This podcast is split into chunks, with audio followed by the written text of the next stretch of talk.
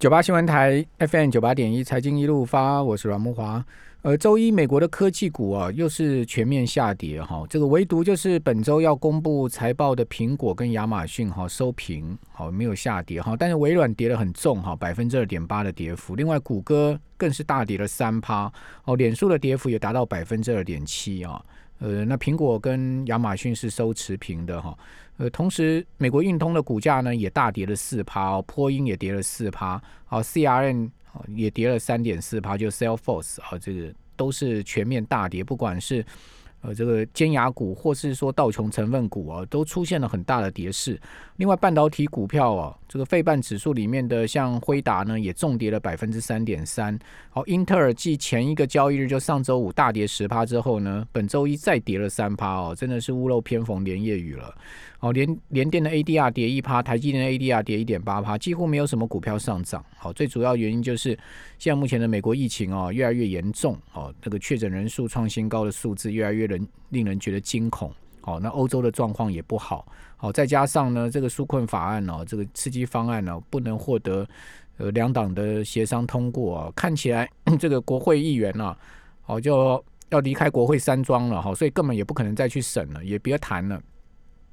哦，因为大家也要回到各州去投票了哈，去竞选了哈，所以说在这样状况之下呢，没有人可以预期啊，没有人已经期待选前会通过刺激法案。好，所以说，呃，整个美股的跌势啊，在几项利空情况之下就加重了哈。好，那那个美股跌下去哈，到底呃今天晚上会怎么走？好，我们现在目前从这个呃盘前的数字来看，哦，推敲一下，好，现在目前盘前呢。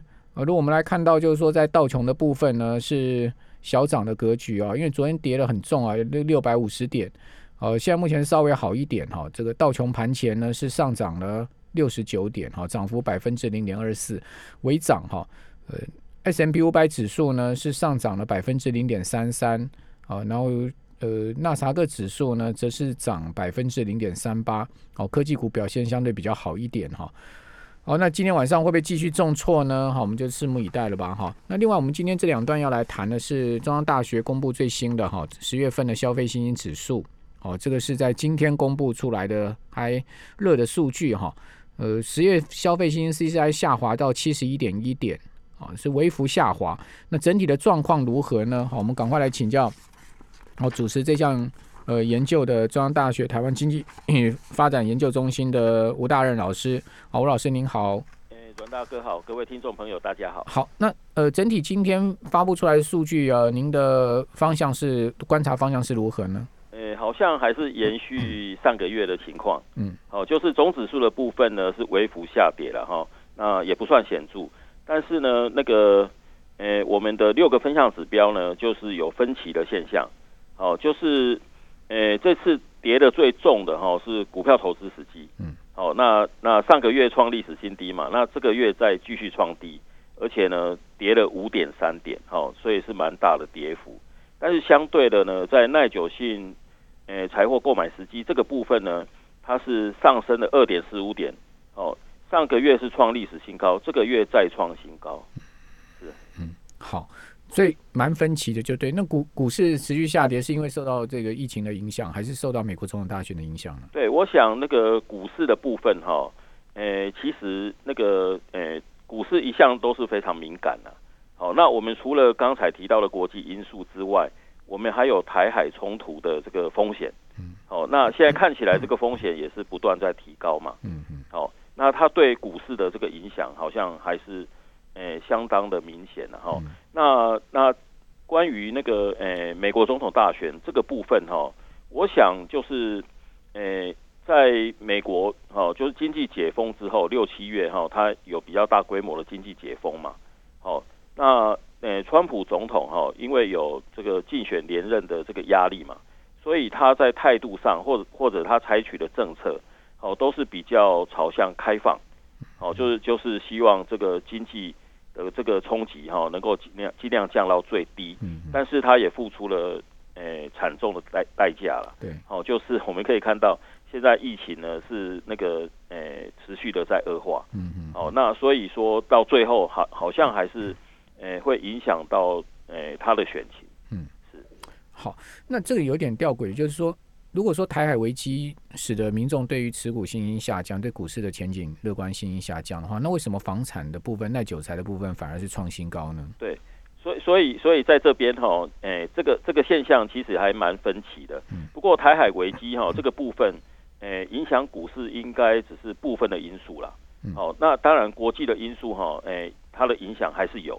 哦，就是刚才阮大哥提到的，哦，就是在，呃，就是美国的部分，哦，因为疫情的恶化嘛，对，哦，所以接下来，哦，就是，呃，就是下个礼拜的这个大选的结果，不管是谁胜选，哦，他们都要重新检视，哈，就是在防疫的这个这个部分的政策，嗯，哦，那目前看起来，哦，呃，应该会朝紧缩的这个方向来走，哦，就是。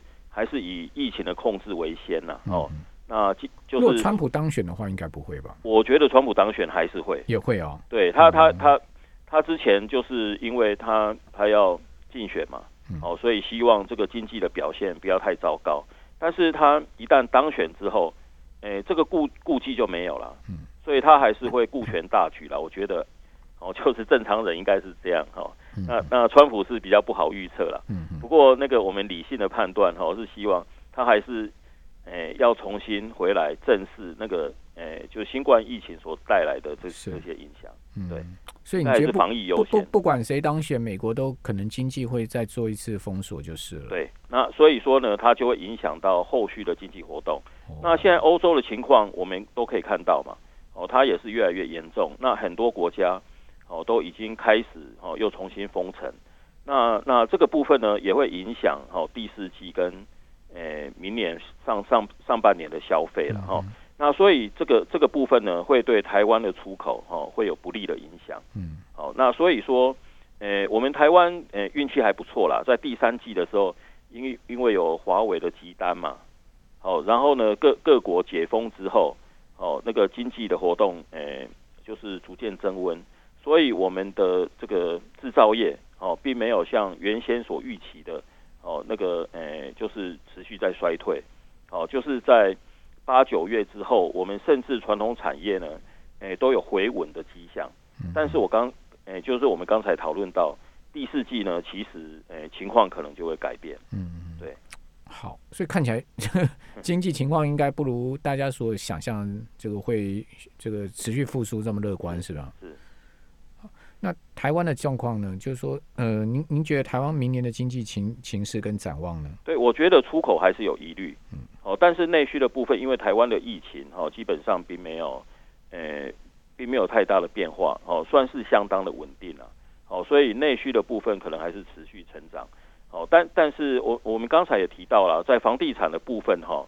呃，我我们现在跟房地产相关的指标有两项，嗯，哦，就是刚刚提到了耐久性财务购买时机，它是诶继续创创高，但是呢，诶另外一个购买房地产时机哈，这个部分其实在这个月是降了五点五点，嗯嗯，哦，它是下降的哦，好，那那它这一次是来到一百一十二点五，哈，九月份呢是一百一十八，对，好，所以在这一次哈，它是其实是有点降温呐。嗯，那这个这个或许就可以说明，诶，其实台海危机还是多多少少对房地产有些影响。嗯，只是它的反应可能没有像股市哈，诶这么的大。嗯嗯。好，但但是有一点啊，就是，诶，那个，哦，我们今年以来，其其实应该是说从去年好的第四季开始，好，就是台商回流的资金，还有香港过来的资金。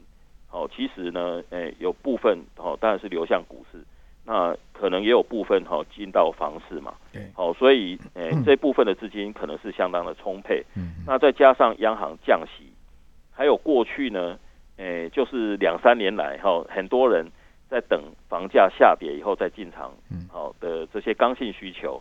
好，那现在呢，很多人看到，诶，房价没有跌，那有些地方甚至还在涨。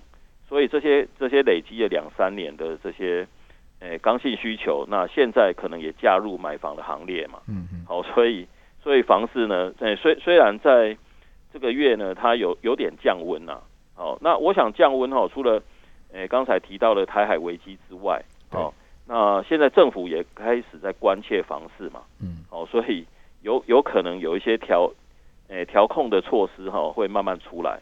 那那因为有这样子的预期啦，那所以在这个月，诶我们的这个房地产的这个指标，好才会有这样子的变化。嗯，这是这是房市开始降温的迹象吗？你觉得就是说房市开始要走软的迹象吗？诶，我觉得这个月还看不准。好，诶，最主要是因为它的那个绝对数值还是在一百一十二点五嘛，嗯，超过一百以上是乐观。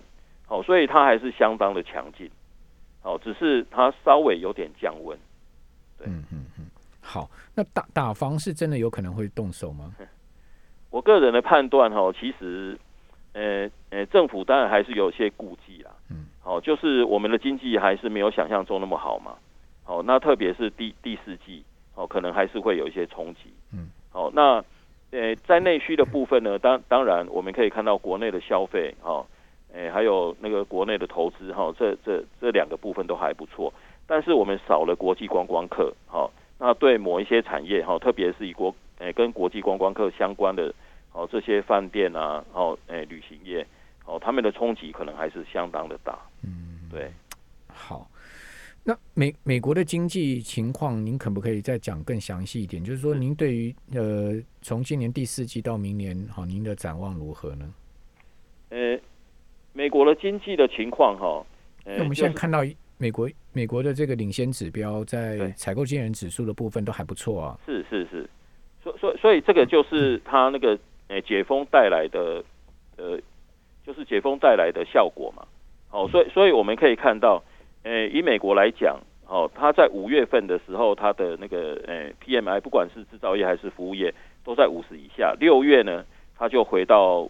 诶，五十二点六哈，分别是五十二点六跟五十七点一，哦，然后呢，它接下来这几个月，六月到九月，哦，那个诶，制造业跟服务业的 PMI，哦，都是维持在五十以上，嗯，哦，那诶，到了那个九月的时候，哦，服务业的 PMI 甚至还来到五十七点八，是，哦，都是相当高的水准，好，所以是表示美国的经济是有扩张的情况。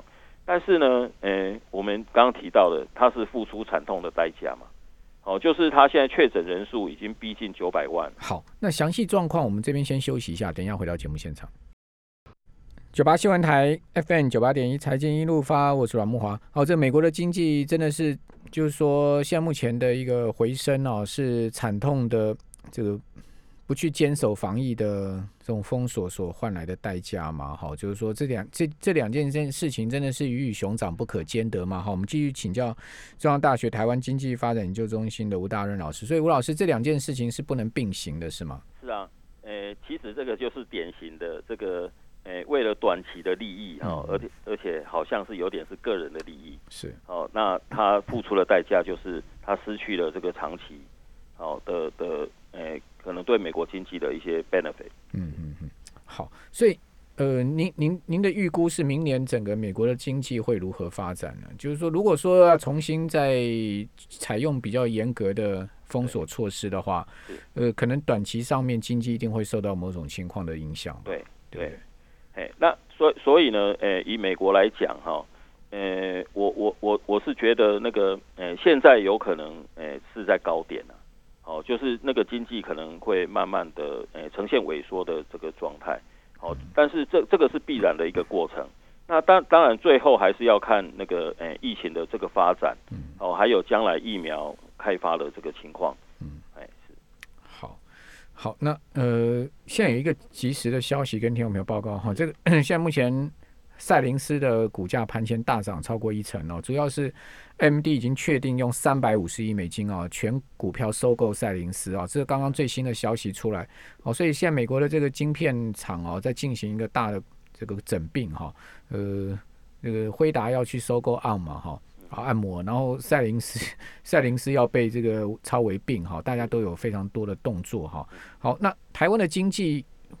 呃，不可不可避免的，一定会受到美国的影响，对吗？一定的哦，就是其实我们的产品哈，呃，最后出口的地方还是美国跟欧洲了。嗯好，那那虽然我们对中国有很很大的出口，但是大部分呢都是中间材。嗯，哦，在中国组装之后才卖到美国。那那所以所以现在，呃，这样的一个情况看起来就是，诶，我们我们可能在第四季哈就会有一些疑虑了。嗯那当然，我们现在诶就是诶，因为五 G 技术的转换嘛，哦，还有那个 iPhone 哦，对诶，现在 iPhone 都不够卖，哦，所以所以所以呢，这些热潮基本上还是可以支撑，哦，诶，就短期支撑台湾的这个科技业，嗯哦，但是时间拉长来看，哦，如果疫情还是没有办法缓和下来，那我们接下来还是有有蛮大的挑战。所所以您会觉得不包括央行主计总处预估明年 GDP 有三点五帕左右是太过乐观吗？呃，现在看起来是如此，嗯。哦，就是呃，因为我我们刚刚提到了，哦，其实那个全世界的经济呢，在第三季的时候就有明显的复苏，哦，所以不只是美国哈、它的经济是呈现扩张的状态，哦，那失业率呢，它也是呃大幅度的下降嘛，哦，我我们应该都还记得，今年四月份的时候，它的失业率是十四点七，耶，嗯，哦，那到了九月，它的失业率居然可以降到七点九。对，哦，那这个这个其实是蛮大的降幅啦，所以，呃，说起来川普还是蛮厉害的。嗯，哦，那欧洲的部分呢，我们可以看到，哦，从呃今年的七月开始，哦，那它的 PMI 也回到五十以上，哦，也是呈现扩张的这个情况。但是呢，不管美国还是欧洲，哦，现在的疫情都是都是趋向恶化。嗯，对。那中国大陆明年的经济展望如何？中国大陆应该是好一点啊，因为它的疫情的控制哈，呃，看起来是比美国跟欧洲好很多。嗯嗯哦，所以所以它的这个经济情况，哦，那个呃，就是表现还不错。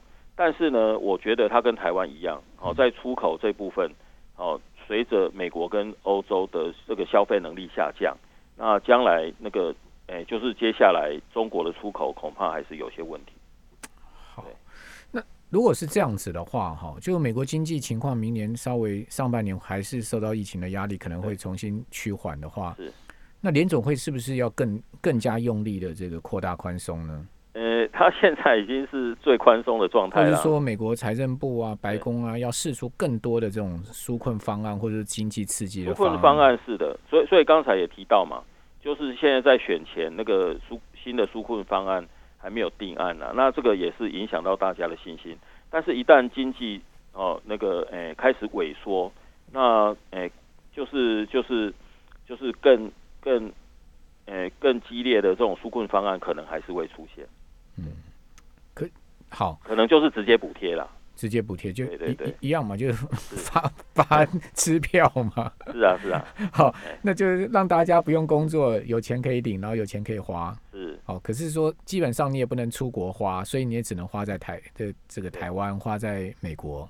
好，所以反而这个内需市场的状况，某些产业会 反而变得比较好好一点。哦，比如说我这个这个周末哈，我就是上个周末我就是去那个呃几个那个 outlet 去看一看哦是，我、真的是跟以前不一样哎、哎好多人哦。是是是哦，这个反而你可以看到餐饮啊、零售啊，哈、就像 CI 这个指标上面，好像基本上它也是受惠耶。对好、包括像这个景，今天国发会公布这个景气灯号是，好、像这个餐饮、零售居然转到黄黄红灯呢，是是是代表黄红灯是代表景气过热，对这个对这个也很莫名其妙，很吊诡啊。这个到底我们要怎么去评论呢？